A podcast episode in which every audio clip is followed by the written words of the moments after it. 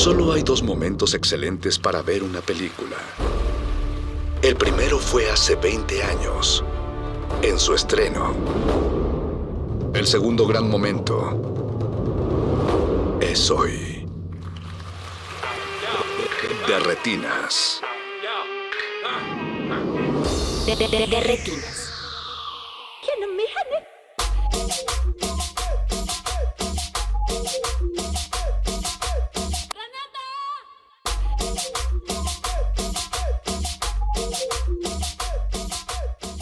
Bienvenidos a su cabina cinematográfica, mi nombre es Rafael Paz y les doy la bienvenida aquí a Derretinas, su espacio cinematográfico en resistencia modulada y como siempre vamos a estar hablando de cine hasta las 10 de la noche. Aquí está Mauricio Orduña en la producción y José Jesús Silva en los controles. Muchas gracias a todos los que nos están escuchando. Les recuerdo que nos pueden contactar a través de Twitter en arroba Rmodulada y en Facebook como Resistencia Modulada. Esta noche vamos a estar hablando de las películas que más nos gustaron del Festival Internacional de Cine de los Cabos. Su decimoprimera edición sucedió la semana pasada.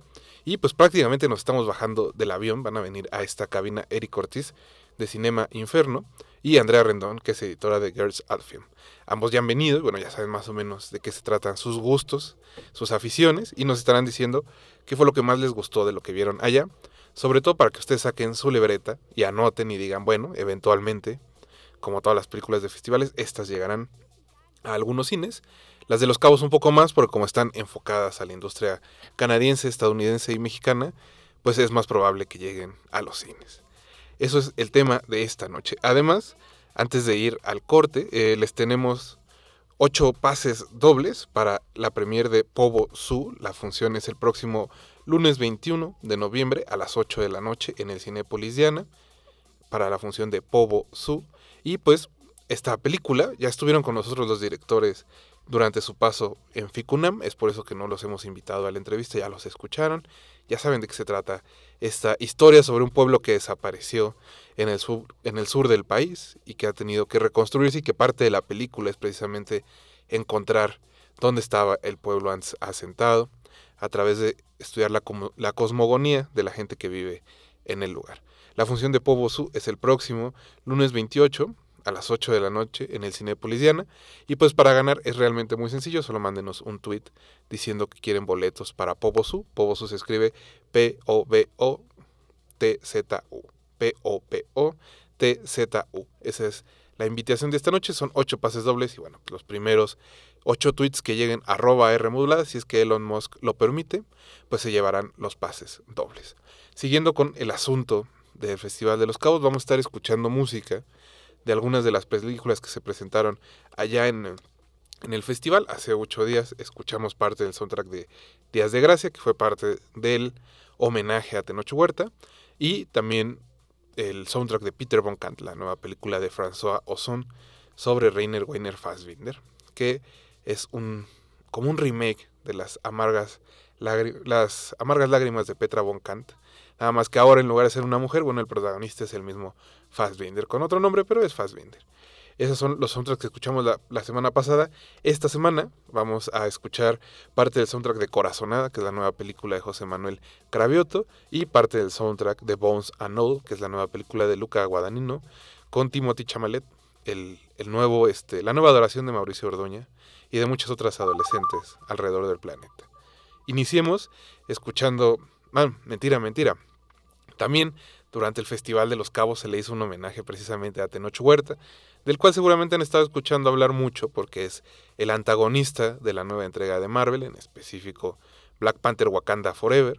Lo encontramos allá en el Festival de los Cabos y pues le preguntamos qué se, qué se acordaba de cuando estudió en la UNAM, porque si no lo sabían, eh, estudió periodismo antes de ser actor en la FES Aragón. Le mandamos un saludo a toda la gente bonita que nos escucha desde Aragón. Y pues eso, vamos a escuchar un fragmento de la entrevista con Tenoch. Si tienen ganas de leerla completa, aparecerá el jueves en la edición impresa de la Gaceta de la UNAM, así que búsquenla, también en su versión web, pero bueno, hay gente que todavía le gusta leer y sudar el papel. Así que escuchemos a Tenoch y después vamos con una canción del soundtrack de Corazonada, que es Alejandra Guzmán y Cuidado con el Corazón. Regresamos a Derretinas.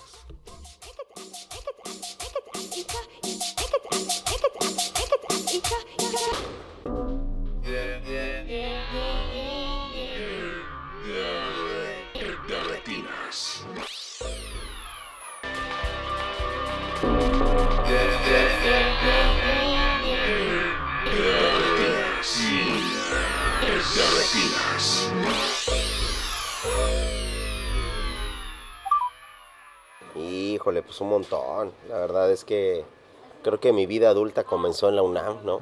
Este, eh, además yo entro en el 99 a mitad de la huelga, que si bien nunca formé parte del CGH, sí era simpatizante de sus causas, ¿no? Y, y apoyaba pues como, como Dios me daba a entender en aquel momento. Y, y creo que este espíritu rebelde de la universidad siempre queda, ¿no? Cuando hicimos Güeros había un, una, una manta que decía ser joven y no ser rebelde es una contradicción. Del auditorio, exactamente. Y porque esa es la definición de la juventud latinoamericana, ¿no?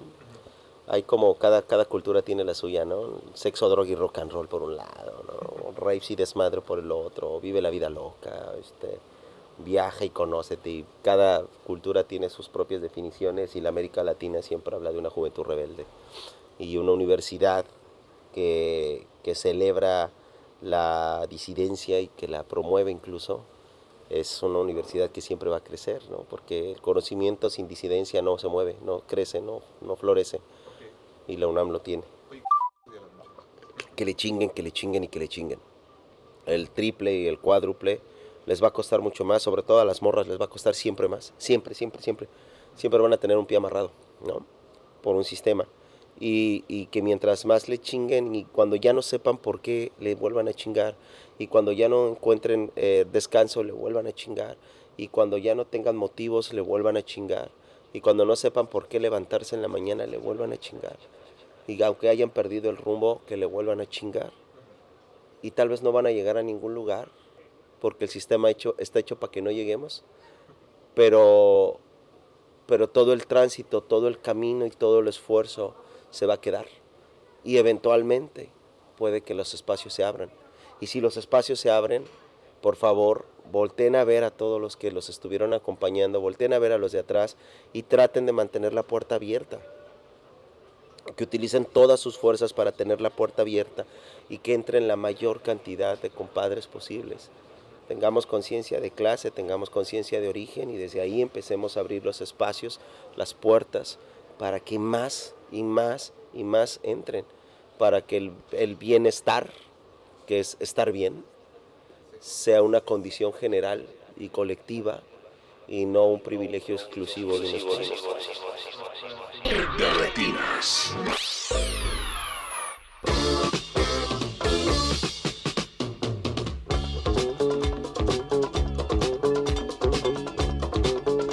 un fragmento de la entrevista que sostuvimos con Tenocho Huerta para la Gaceta de la UNAM. Le dieron el premio Sin Fronteras en la decimoprimera edición del Festival de Cine de los Cabos por su trabajo en pro de la igualdad y de la diversificación de la industria mexicana y estadounidense ahora que es Namor, imagino que... O bueno, más bien por la cantidad de tweets que he visto este, sexualizando la figura de Tenoch, algo habrá hecho por la diversidad eh, racial. ¿No lo crees, Eric? No he visto la película ni los tweets, la verdad, no tendría mucho que decir. El, el, el, algoritmo te respeta un poco. Sí, ya perdí un poco de interés en el MCU.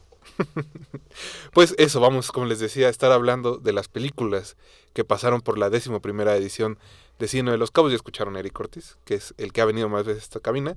Y también está aquí Andrea Rendón. Andrea, ¿cómo estás? Hola, muy bien, ¿y ustedes? Muchas gracias por invitarme. Nos da mucho gusto tenerte otra vez aquí. La última vez, si no recuerdo, fue hace tres años. Sí, hace que veniste a presentar Girls at Films. Sí, así es. Sigue, sigue para arriba, entonces bueno, aquí estás de vuelta. Justo fuiste a cubrir de la página el Festival de los Cabos. Sí, sí, justo y este sí. año por fin. Eh, y fue tu primera ocasión, ¿no? Sí, Eso. Exactamente. ¿Cómo te la pasaste? Sí, este, a ver, cuéntanos. Este año fue el primero en donde nos invitaron eh, como prensa eh, a la página. Y... Siempre es una experiencia interesante ir la primera vez, creo, al festival. Sí, exactamente. Fue como algo eh, nuevo y la verdad yo tenía muchas eh, pues expectativas para ir al festival y justo eh, las cumplió. Uh -huh. Creo que es un festival con una gran programación a nivel internacional, como que escogieron muchas películas que han triunfado en varios festivales ¿no? internacionales y que no habíamos podido ver en México hasta eh, ahorita en Los Cabos, ¿no? O sea, como que es un festival bastante eh, también diverso y que justo como dice, como de ven a ver lo que están haciendo los vecinos. no, y decir la intro que gracias a, a que son producciones canadienses y estadounidenses y mexicanas, pues es, la mayoría de estas tienen probabilidades de estrenarse, ¿no? A diferencia de otros festivales. Entonces, eso siempre es bueno y por eso están aquí, para que le ofrezcan a los radioescuchas una, ahora sí que las pistas de lo que no se deben de perder el, este y bueno, lo que queda de este año que es en realidad ya muy poco. y más bien el próximo año. Entonces, eh, pues Andrea, ¿quieres empezar tú? Te pedimos elegir algunas películas. Eh, ya sabes más o menos el auditorio cómo es la dinámica. Empieza Andrea, luego sigue Eric, luego elijo una yo. Vamos a hacer un breve corte y repetimos la ronda. Ese es el de retinas de esta noche sobre el Festival de los Cabos. Así que Andrea, te toca iniciar.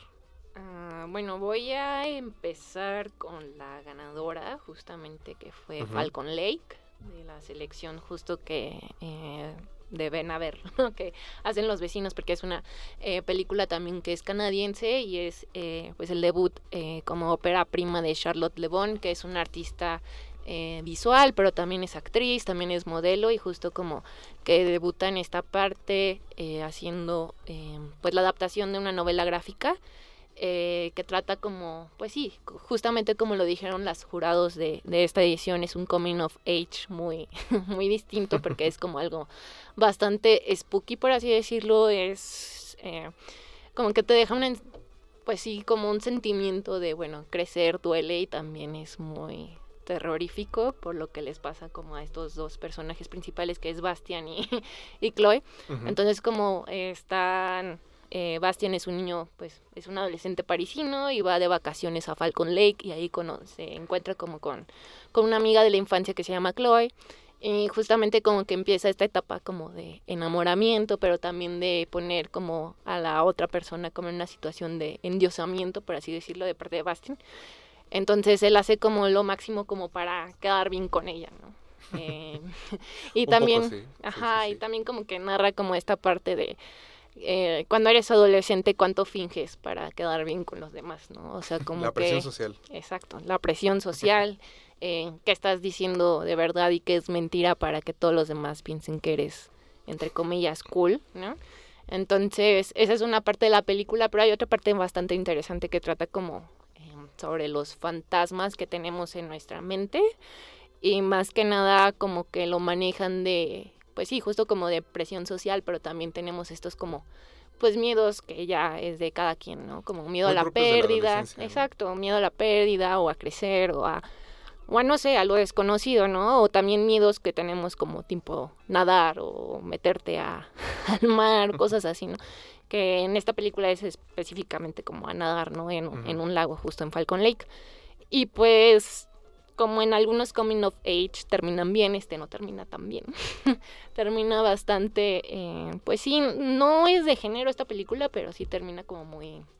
Yo debo decir que entré a verla porque me fui con la finta de que dijeron era una historia de fantasmas. Y dije, ah, bueno, algo de terror. y no, pero eran fantasmas de la, memoria. como del festival. Sí, no, claro, fantasmas, pero era algo más este metafórico. Exactamente. no tan literal. eh, creo que como bien dices, es un coming of age.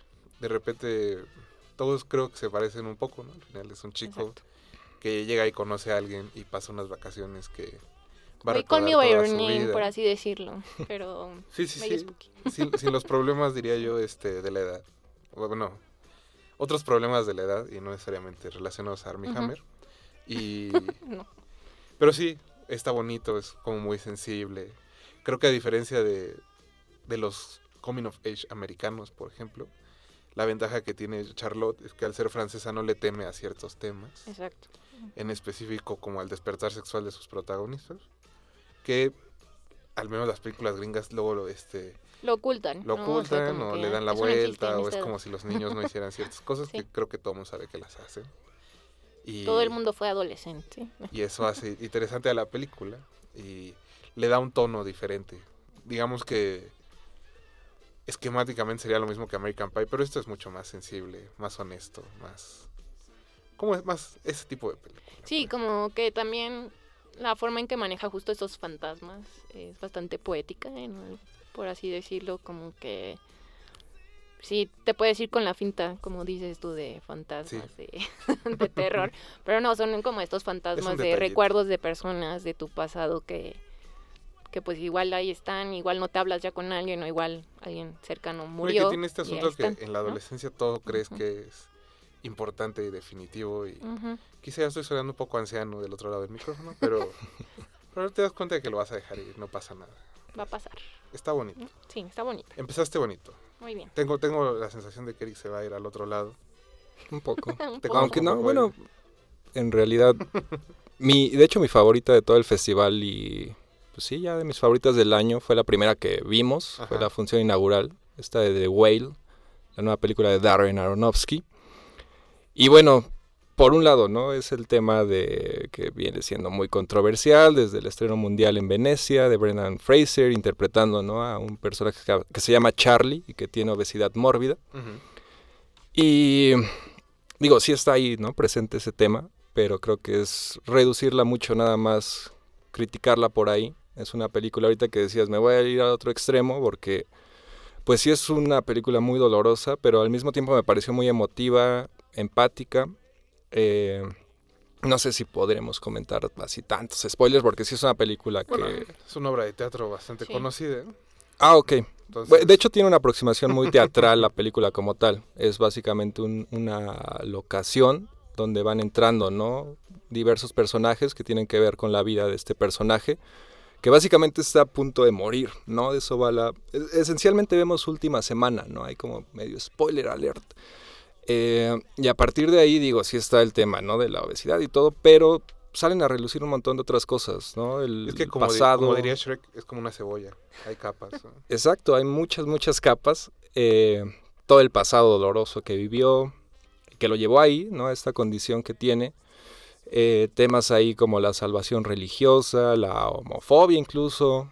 eh, tratándose mientras que se trata de reencontrar con su hija, a la que no ha visto desde que tenía, que desde que era una niña. Eh, entonces en este camino me pareció una película, repito, bastante emotiva. eh, muy, digo, Aronofsky no es tampoco de estos cineastas, ¿no? Que, le, que me hayan encantado todas sus películas, pero creo que mi favorita de él sigue, bueno, desde... Ya tenía rato que no, no, para mí no hace una película así, es de Luchador, ¿no? Con Mickey Rourke, que también va por ahí, ¿no? En este estudio de personaje eh, con emotividad, entonces me pareció para mí mi favorita de él, desde El Luchador, que ya tiene sus años. Y que tiene que ver con que también él no escribe el guion, ¿no? Creo que le viene bien no, me- no- Sí, de hecho. no meterse a escribir el guion. Sí, porque Mother sí era como muy de él y era. Tom de Braille, ¿no? Digo, hay conexiones entre todas, este, pues con este asunto de la religión que trae él muy presente, ¿no? Siempre ha estado interesado por ese tema, digamos.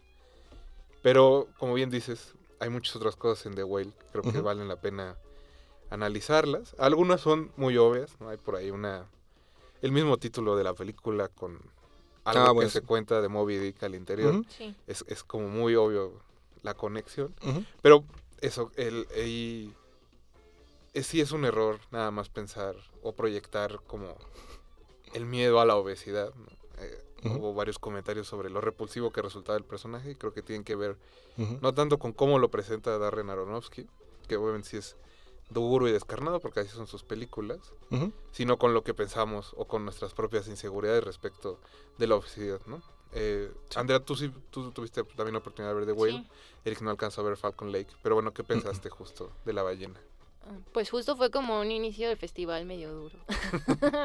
Muy denso porque, o sea, recuerdo que salimos y todos estábamos así como de qué vino, porque eh, creo que es una película justo bastante, eh, pues sí, muy fuerte, pero también justo generas como empatía hacia los personajes, ¿no? O sea, digo hacia todos porque también está la hija, ¿no? Como que en este sentido de, eh, pues, abandono, ¿no? Como que entiendes la parte de cómo, por qué actúa como tal o, o esta super mejor amiga que tiene eh, el personaje de Charlie, ¿no? O sea, porque está ahí, o sea, como que comprendes eh, cierta parte de lo que está haciendo, o sea, como que justo de lo que dice Eric, de que si hablamos más creo que la vamos a spoilear, pero Bueno, pero todos los personajes Sí. tienen pérdidas, ¿no? Los Exacto, todos tienen dolor. pérdidas, todos tienen como sus lados oscuros, pero hay una parte en como que el personaje dice de que cómo es que muchas veces pensamos que una persona actúa de tal manera, pero en realidad quiere hacer como un bien, ¿no? Y es como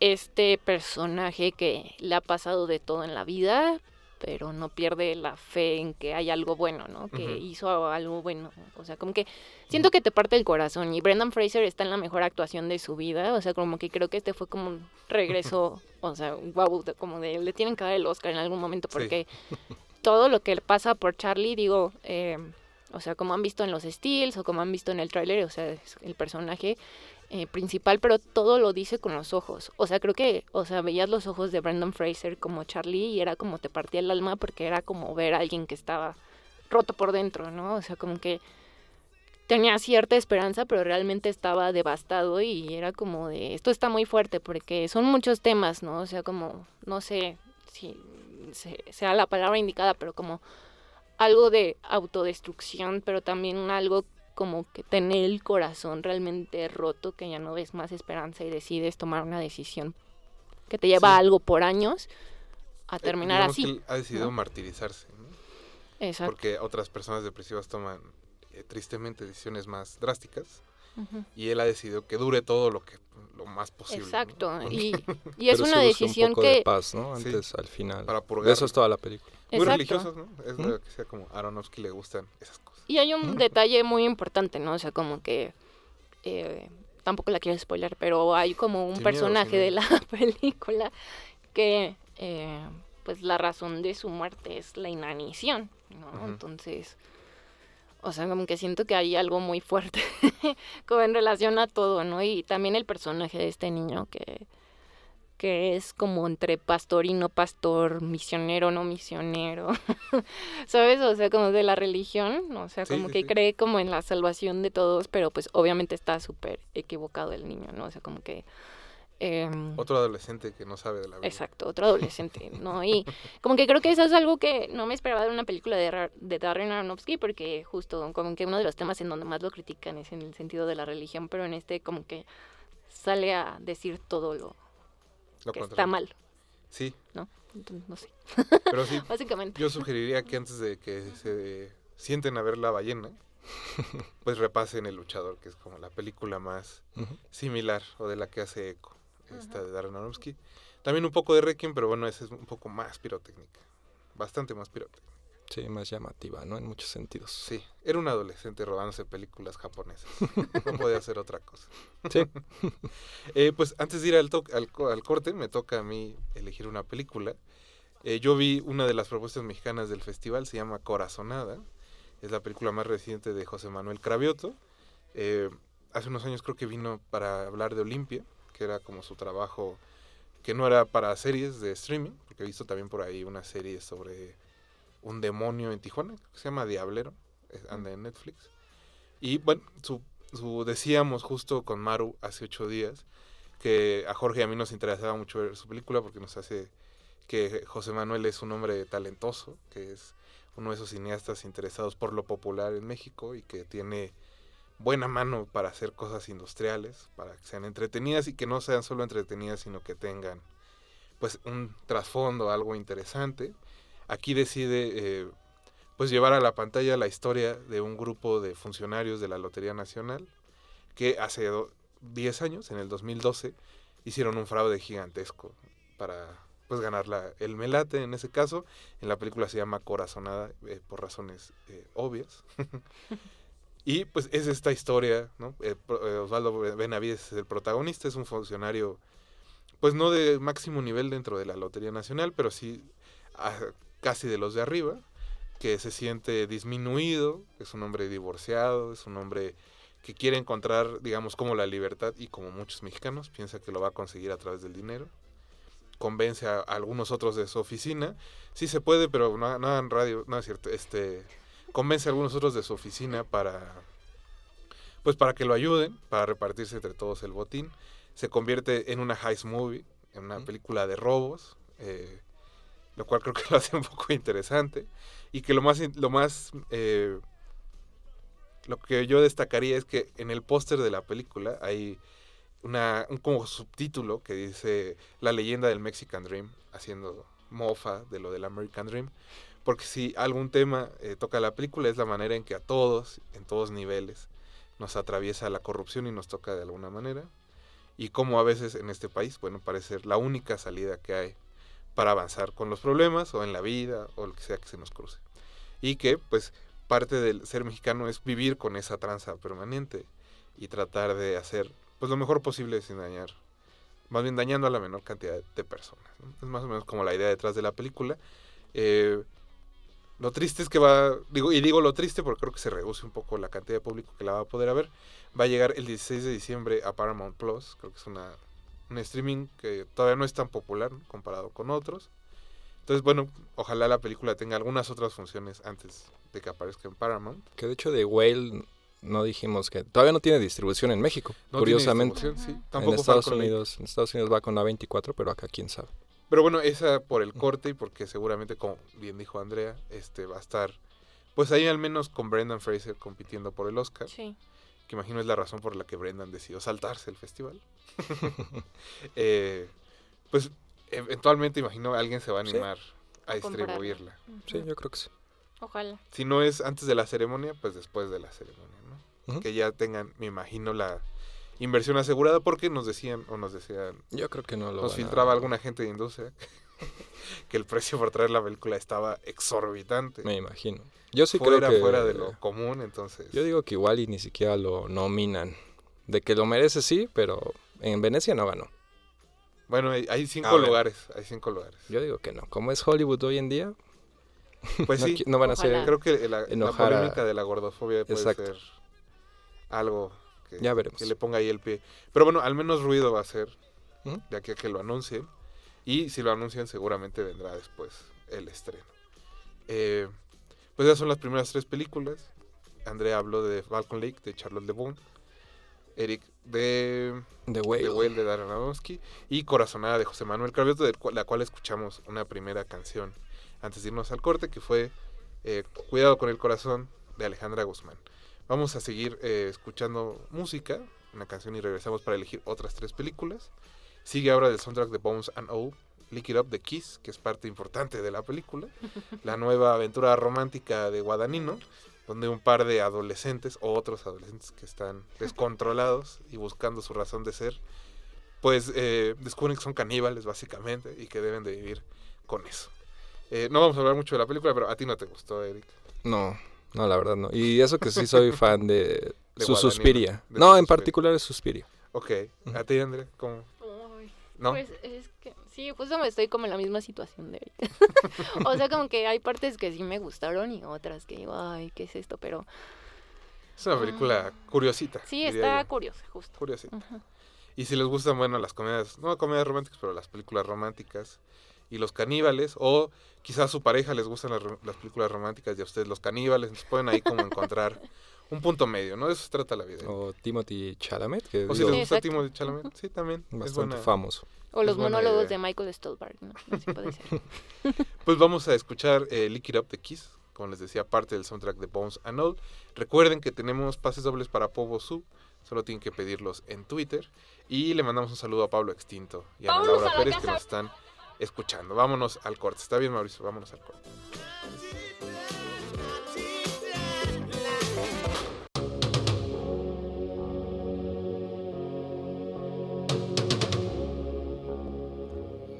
Estamos de vuelta en Derretinas. Muchas gracias a los que nos están escuchando. Recuerden que nos pueden contactar en Twitter como arroba Rmodulada mientras Elon Musk lo permita y en Facebook como Resistencia Modulada. Tenemos ocho pases dobles para el próximo lunes. La función de Povo Su que es en el Cinépolis Diana a las 8 de la noche. Solo tienen que mandarnos un tweet a arroba diciendo yo quiero boletos para Pogo.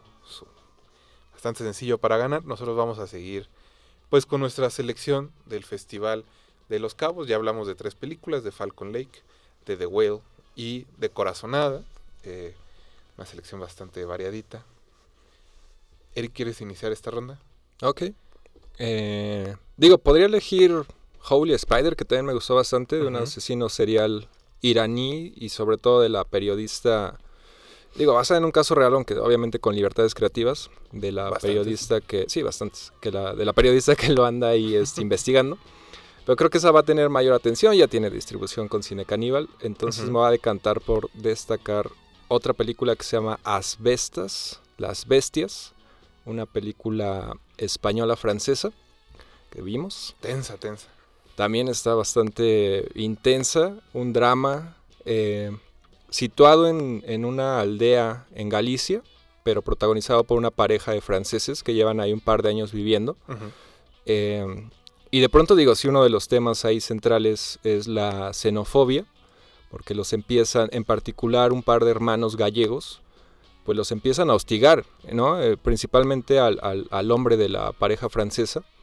Y es así como una tensión y, y una amenaza, por así decirlo, latente y creciente y muy mundana, ¿no? Esa es la primera parte, digamos, de la película. Y- pero no, no solo es la xenofobia, ya después se va revelando ¿no? todo el trasfondo de, de esta riña y la hace muchísimo más compleja. ¿no? Involucra ahí, eh, igual sin contarles todo, pero tiene que ver una venta de los terrenos a una compañía de... Ahora sí que usted nunca se preocupó por los terrenos de la abuela. Exacto.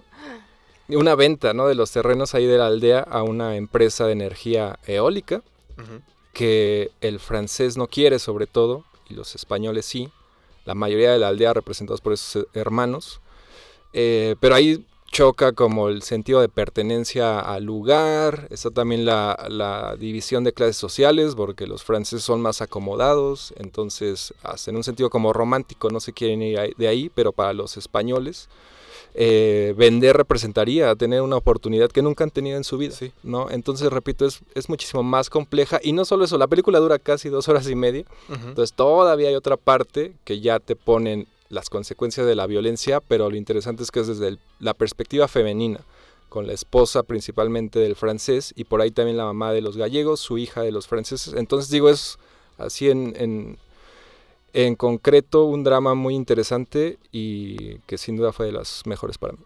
Es, fue de las mejores películas del festival, creo que de las mejores películas del año.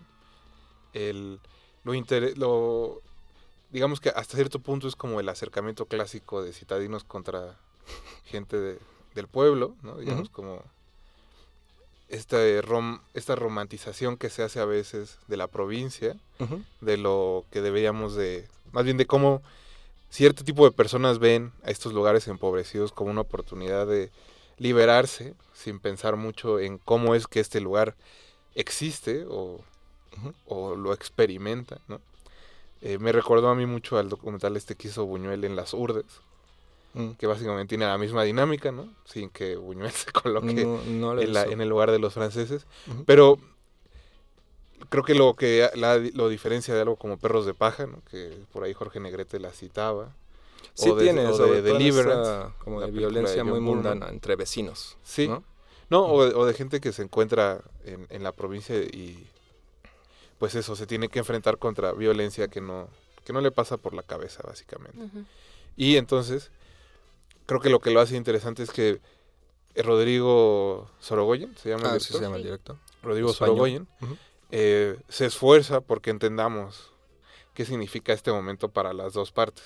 Ujú. No es solo que sean unos ignorantes, que se nieguen al progreso, ¿no? Que sería la idea como más. No, sí está compleja la situación. Básicamente, si fueron a la marcha del domingo, se escuchaba esa idea mucho. Entonces, creo que pueden des- descubrir de dónde venía.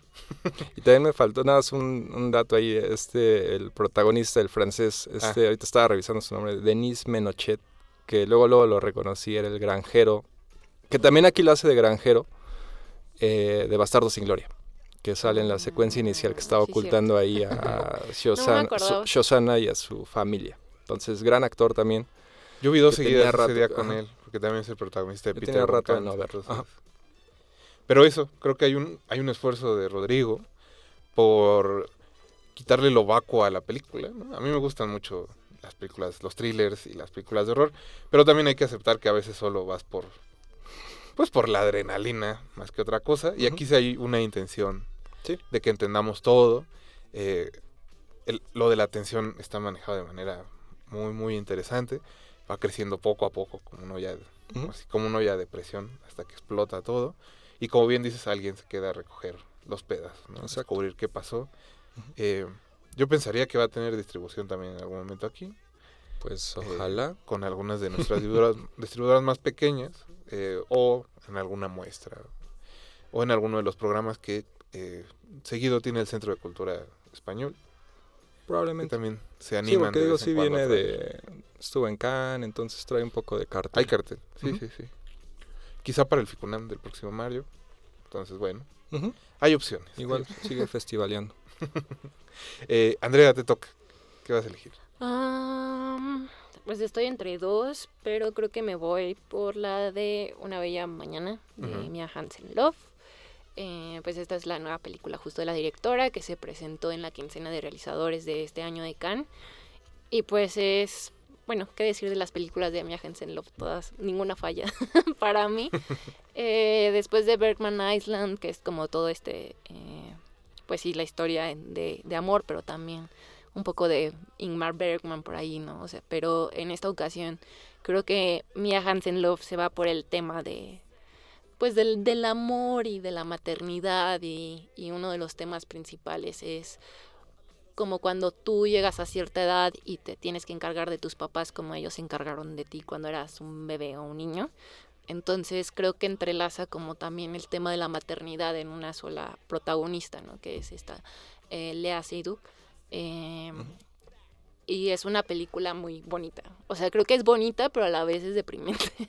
o sea, justo por el tema Como de los los temas que maneja. Mía, ¿no? ¿Mande? Tienen esa característica. Sí, exacto. Es como de que eh, películas en donde parece que no pasa nada, pero pasa todo.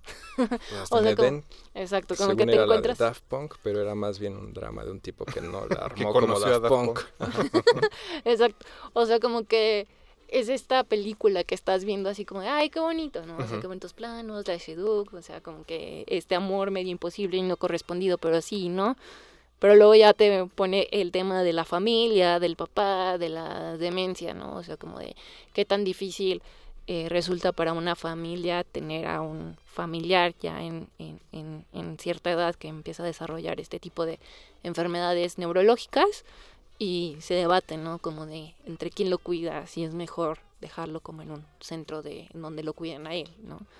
Y seguir la vida o tú dedicarte a cuidar a tu papá, ¿no? Entonces como que también es ese eh, tema de que está ahí constante en esta película y justamente el título de la película viene de de de una frase que dice el papá, ¿no? O sea, justo para no spoiler, lo voy a decir, ¿no? Eh, entonces, eh, Un día Pues- para recordar, ¿no? O sea, como que esta sensación de que tener algún familiar así enfermo, pero cuando tú lo recuerdas que lo único que hacía para vivir y su trabajo era recordar, memorizar y pensar, y llega como a esta etapa en donde ya eso no pasa, ¿no? Entonces como que ese declive te lleva por toda la película, pero también el drama personal de, de la hija, ¿no? Que es Lea Seydoux.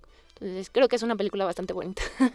pero Suena sí, bien. Creo que esa, esa ni tú ni yo la vimos, Eric, por No. diversas razones. Aunque ahorita que escuchaba a Andrea me recordó Vortex. Seguramente son diferentes la de Gaspar. Está el ¿no? tema presente, Pero- ¿no? ajá. Porque también está esta del padre que ganó hace poco. Ah, ándale. Anthony de Hopkins, el Oscar. Anthony Hopkins. amor, ¿no? O sea, bueno, Amor, Haneke, Amor pero también. Bueno, es un poquito más para atrás. más sí. fuerte, pero sí. Digo, como que es, Es, un es que tema. es un tema que... Complicado. sí. que siempre regresa. Exacto, y como que se me hizo muy parecida a esta película que ahorita no recuerdo eh, bien el nombre de todos, pero Magari, que estuvo en Locarno y Ah, que estuvo en Morelia hace varios años, ahí está como en varias plataformas, ujú. y es una película italiana también. Magari. Sí, Magari, ajá, de una familia, y también es una película en donde no se junto, no pasa nada, pero tiene todo el drama ahí. A veces son las que pegan más. Exacto. Yo, yo quisiera elegir eh, otra de las galas. Hay que decir que el festival eh, dura pocos días, entonces en realidad solo tiene cuatro galas, ¿no? que digamos que son las películas de más cartel. Como decíamos hace rato, abrieron eh, Proyectando la ballena de Ar- Darren Aronofsky. El segundo día fue el día de Los espíritus de la isla, que es la película que yo elegí. Eh, ahorita vamos a hablar de ella. Y después el tercero fue Luca Guadagnino con Bones and All, que en español se va a llamar Hasta los huesos, ¿no? Y que también ya no tardan en estrenarla porque la función de prensa fue estos días. Ese sí ya sale en diciembre, creo. Sí, a principios de diciembre ya va a estar, si a alguien le interesa a Timothy Chamalet, Los caníbales o las películas románticas. Esta es su oportunidad. Y el cuarto día la función fue Woman Talking, que creo que Andrea quería hablar un poco de ella, pero bueno, más adelante. Entonces, El segundo día, como les decía, fue Los Espíritus de la Isla, que en inglés se llama The Banshees of Ini Inisherin. Es la película más reciente de Martin McDonagh, que hasta cierto punto es, como bien dijo Erika alguna vez, conocido como uno de esos tarantinos de segunda clase, de una copia de Tarantino. Sobre ¿Qué todo por eso de los siete usaste? psicópatas. Hace como 10 años cuando estaba Django, me acuerdo. Este, sí, yo, lo- yo sí lo sentía así como... Pero esta también me, me gustó un montón. Bueno, eso, esta es, creo, quizás su película mejor trabajada, y eso que hace unos años ganó con este Tres anuncios por un crimen, Ah, sí. La película en la que Frances McDormand decidía poner un anuncio literal, como dice el título, para resolver el crimen por el que había muerto su hija. Este es, digamos, como la siguiente, su siguiente trabajo después de eso. Y pues se nota la libertad creativa, ¿no? Que acaba de ganar Oscars, que tuvo premios y dijo, le dijeron, bueno, haz lo que tú quieras. Exacto. Esto es un asunto muy irlandés sobre dos amigos. Uno es Colin Farrell, el otro se llama Brendan Gleeson, que son también actores que salen en todas las películas. Bueno, no en todas, pero en muchas de las películas. Patrick y de Marty McDonagh. ¿no? A eso, eso. Eh, empieza la película con uno de ellos, con el personaje de Colin Farrell, descubriendo que su mejor amigo de toda la vida ha decidido dejar de hablarle sin, sin ninguna razón de por medio, sin ninguna explicación.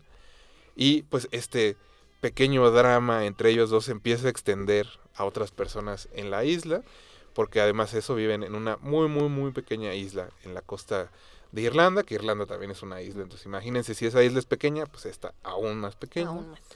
Y la película es básicamente eso, eh, la lucha de uno por entender al otro. eh, se irán revelando poco a poco las razones que llevan al personaje de Brendan Gleeson a decidir no hablarle eh, otra vez en su vida a Colin Farrell y las acciones que está dispuesto a tomar porque de verdad no volverle a hablar, que son bastante extremas. Eh, platicábamos Eric y yo allá que es un asunto extremadamente irlandés.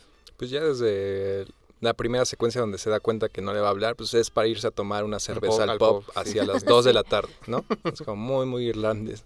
E- Eso, Ujú. que la cerveza se ve caliente, pero al mismo tiempo se antoja. Se antoja, las pints. Sí. Y bueno, hay que decir también que la película está ambientada un año después de que termina la guerra civil entre ingleses e irlandeses, en 1922. Y todavía hay algunos, digamos, como se alcanzan a ver en la isla principal algunas de las peleas, algunos de los tiroteos. Y se habla en la isla de las consecuencias, ¿no? Que tiene esta, pues, nuevo enfrentamiento ahora, no entre ingleses e irlandeses, sino entre irlandeses civil.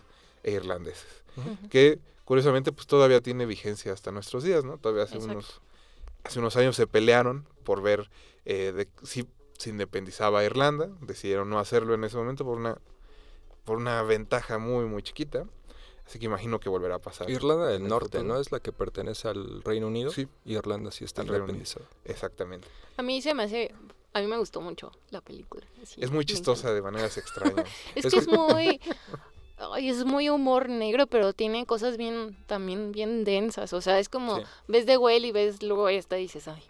No, y creo No, que o es- sea, al como- final es muy empático porque creo que todos hemos tenido alguna relación en la que dices, sin pensarlo mucho, se acabó. O sea, Sí, pero. a partir de ahorita no te quiero volver a hablar. Así le me pasó con Paco de Pablo y luego me hicieron trabajar con él. Entonces, Pero también creo que es un tema muy emocional, ¿no? O sea, Sí, como sí, que, am, no sé, como que a mí todos este, estos meses he estado como viendo cosas, no sé, irlandesas. O sea, de repente ves Belfast y después ves Derry Girls y después ves esta, pero también ves Normal People, que ya es como más de, pues de ahorita, ¿no? O sea, moderna. como más moderna, por así decirlo. Pero te enteras de cosas muy irlandesas, justo como de todo lo que ha pasado el país y las personas y, y cómo cómo ha afectado en sí a su estado pues mental en, en algún momento, ¿no? O sea, como que y luego piensas en si es una isla en donde pueblo chico, infierno grande, en donde 1923 no tienes más que otra cosa más que ir al pub, ¿no? Y hablar con el mismo amigo desde hace 10 años, porque pues conoces a las mismas personas de las generaciones pasadas y las de ahorita, entonces ya no tienes más que hacer más que estar ahí, ¿no? Porque no vas a ningún otro más, otro lugar. Y si te enemistas con alguien de ahí, es que ya, pues ya fue, o sea, no es como esas cosas de eh, extremas que igual y también pasan en en municipios de aquí, ¿no? O en, Incluso en la ciudad. En ciudad, así, en ámbitos, en círculos muy los cerrados. ¿no? sociales son pequeños. Exacto, o sea, como del cine, todo el mundo se conoce, ¿no? Entonces Sí. le dejas de hablar a alguien y ya todo el mundo sabe. Entonces, algo así pasa, ¿no? Y en No, y- esta película es así. Creo que aparte es, es muy hábil la manera en que Martin McDonagh, que es el director, pues consigue hacer empáticos a ambos personajes, ¿no? Por un lado entiendes que, que Colin Farrell le duele el haber Es un Colin Farrell muy inocente, muy, muy que que dices, no puedo creer que Colin Farrell sea este personaje, ¿no? Es Creo como que un Colin lo hace muy bien cuando es un hombre patético. Cuando es galán, siento que no funciona del todo en las películas, pero cuando es un hombre patético y tirado un poco a, a la basura, o sí, algo así, por no Es que otra es- cosa más fuerte. Pues yo no lo vi tan tirado a la basura. Yo más bien como que lo sentí muy bonachón. Pues no sé, todo el mundo le dice sentido. básicamente que es el tonto del pueblo Sí. solo porque hay un alguien más Eh, tonto en el pueblo. Barry Keoghan. Es que sí es, o sea, sí es muy divertida y todo, pero también subyace. Ese día la vimos después, bueno, creo que tuviste otra, pero no sé, después de la de las bestas. Y si te decía, a pesar de que parece esta comedia y está más divertida, también está bastante ahí todo el, lo que subyace con ellos dos, sus, por así decirlo, como crisis existenciales de ambos que se van ahí revelando. Entonces sí, o sea, Y justo sí. también tiene que ver mucho la religión. Como que Sí, otra pues película es que donde es- más es tiene que fuente, ver ¿no? la religión, ¿no? La que es fuente de otro- la guerra civil es que no se ponen de acuerdo en eso. que es otra cosa irlandesa, ¿no? O sea, como en Nothing Compares, ¿no? O sea, como el Sí, documental de claro. Ambulante, ¿no? O sea, todo lo que pasó ahí. Pues esta, Los Espíritus de la Isla, eh, se va a estrenar también pronto. Ya tiene Ah, distribuidor. bueno, ya tiene título en español. Ya Ya, tiene cuando título en traen español. títulos, ya. Los Espíritus de la Isla, precisamente. En inglés, si alguien la quiere buscar en inglés, ¿no? The También ahí Banshees. por ahí. The Banshees of Inisherin, que es una pieza que compone uno de los personajes y que se escucha. Y que curiosamente espíritus. el actor la compuso. Y ahí hay una, la Banshee, ¿no? Sí, espíritu. hay un- una señora que funge como la Banshee. Pero eso, curiosamente, Sí, el este, actor. Brandon Gleason compuso la pieza Ujú. y se escucha cómo se va desarrollando a lo largo de la película, que. Que es un detallito, ¿no? Que nutre la película, es una tontería en realidad, pero eso que le da ahí algo, le pone salecita al asunto. Eh, en cuanto tengamos pues fecha, les haremos saber. Chicos, antes de despedirnos, rápido quisieran soltar alguna otra. Pues yo diría que sí, muy rápido, eh, Woman Talking, digo, se merece más minutos, pero esta nueva película de Sarah Polly basada en el libro de justo eh, Miriam Toews, eh, que narra como esta experiencia de hace varios años sobre una, eh, pues como una comunidad menonita, en donde las mujeres eh, pues son abusadas, ¿no? Sexualmente. eh, por personas muy cercanas a ellas de manera que dices, wow, ¿no? O sea, como, como eso fue posible. Em, todas ellas se reúnen para hacer como un consejo entre mujeres para ver qué hacen, ¿no? A partir de que descubren que la mayoría de ellas han sido, eh, pues sí, abusadas, ¿no? De distintas maneras, ¿no? O sea, también psicológicamente, pero pues generalmente, eh, pues todas han sido abusadas sexualmente. Eh, y justo esta película es, eh, digo, a mí se me hace bastante elegante y, y muy y muy inteligente en la manera también en que, eh, por así decirlo, por ejemplo, la caída, ¿no? Que, que habla también de un tema eh, particular de abuso, ¿no? Pero jamás en la pantalla ves algo explícito, también en Woman Talking, ¿no? O sea, como que eh, tú mismo lo, lo percibes y, y, lo, y te lo sugiere, ¿no? No hay por qué ver una escena explícita de lo que está de lo que les pasó. Inclusive no es como aún a la cara del hombre, ¿no? Del esposo de... No sé, De una de ellas. ¿no? Nada más este Ben Grisham. Ujú. Exacto, o sea, como que también lo ves de lejos, ¿no? Como que lo ves de lejos y así, como que esa, esa figura, pero Sí, sí, sí. eh, como que es, esta película es, sí, o sea, también yo pienso que va a llegar al Oscar justo por el tema y las actuaciones, ¿no? O sea, la- sale Claire Foy, Jessie, eh, está Jessie Buckley, ¿no? O sea, como en estos papeles, eh, o sea, están muy...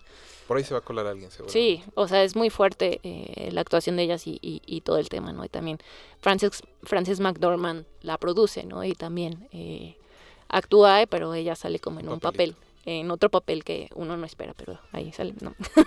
Pero justo, eh, bueno, la fotografía es bastante bonita y pues para no alargarme tanto, o sea, creo que un punto muy especial es que Hilder, ah, espero pronunciarlo bien, Hilder eh, Guanadotti, eh, esta eh, compositora que ganó el Oscar por Joker y que también compuso música para Chernobyl y para Tar, eh, es la encargada de dar toda la banda sonora de la película, entonces es maravillosa la música también. Ahí está la recomendación de Andrea, editora de Girls Out Films. Eric, ¿con qué te quieres despedir?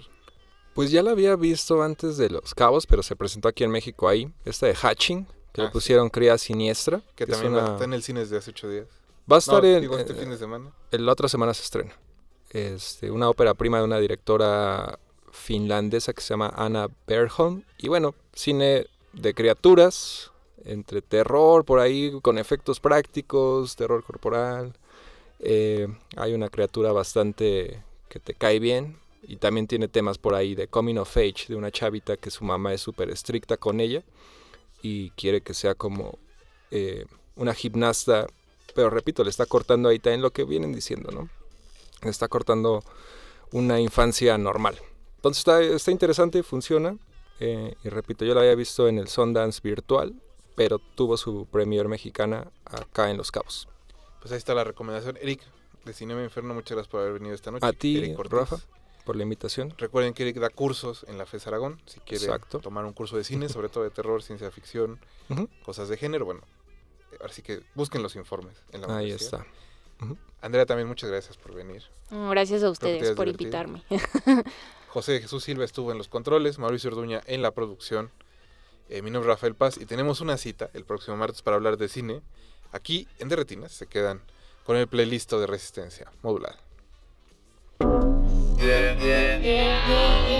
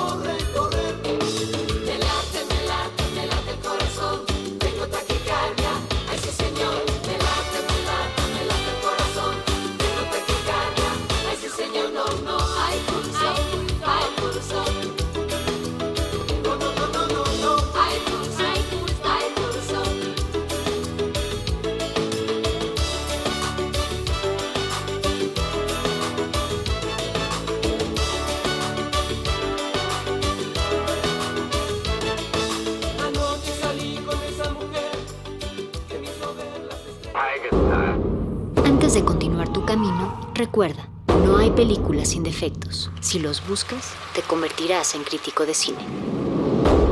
Derretinas.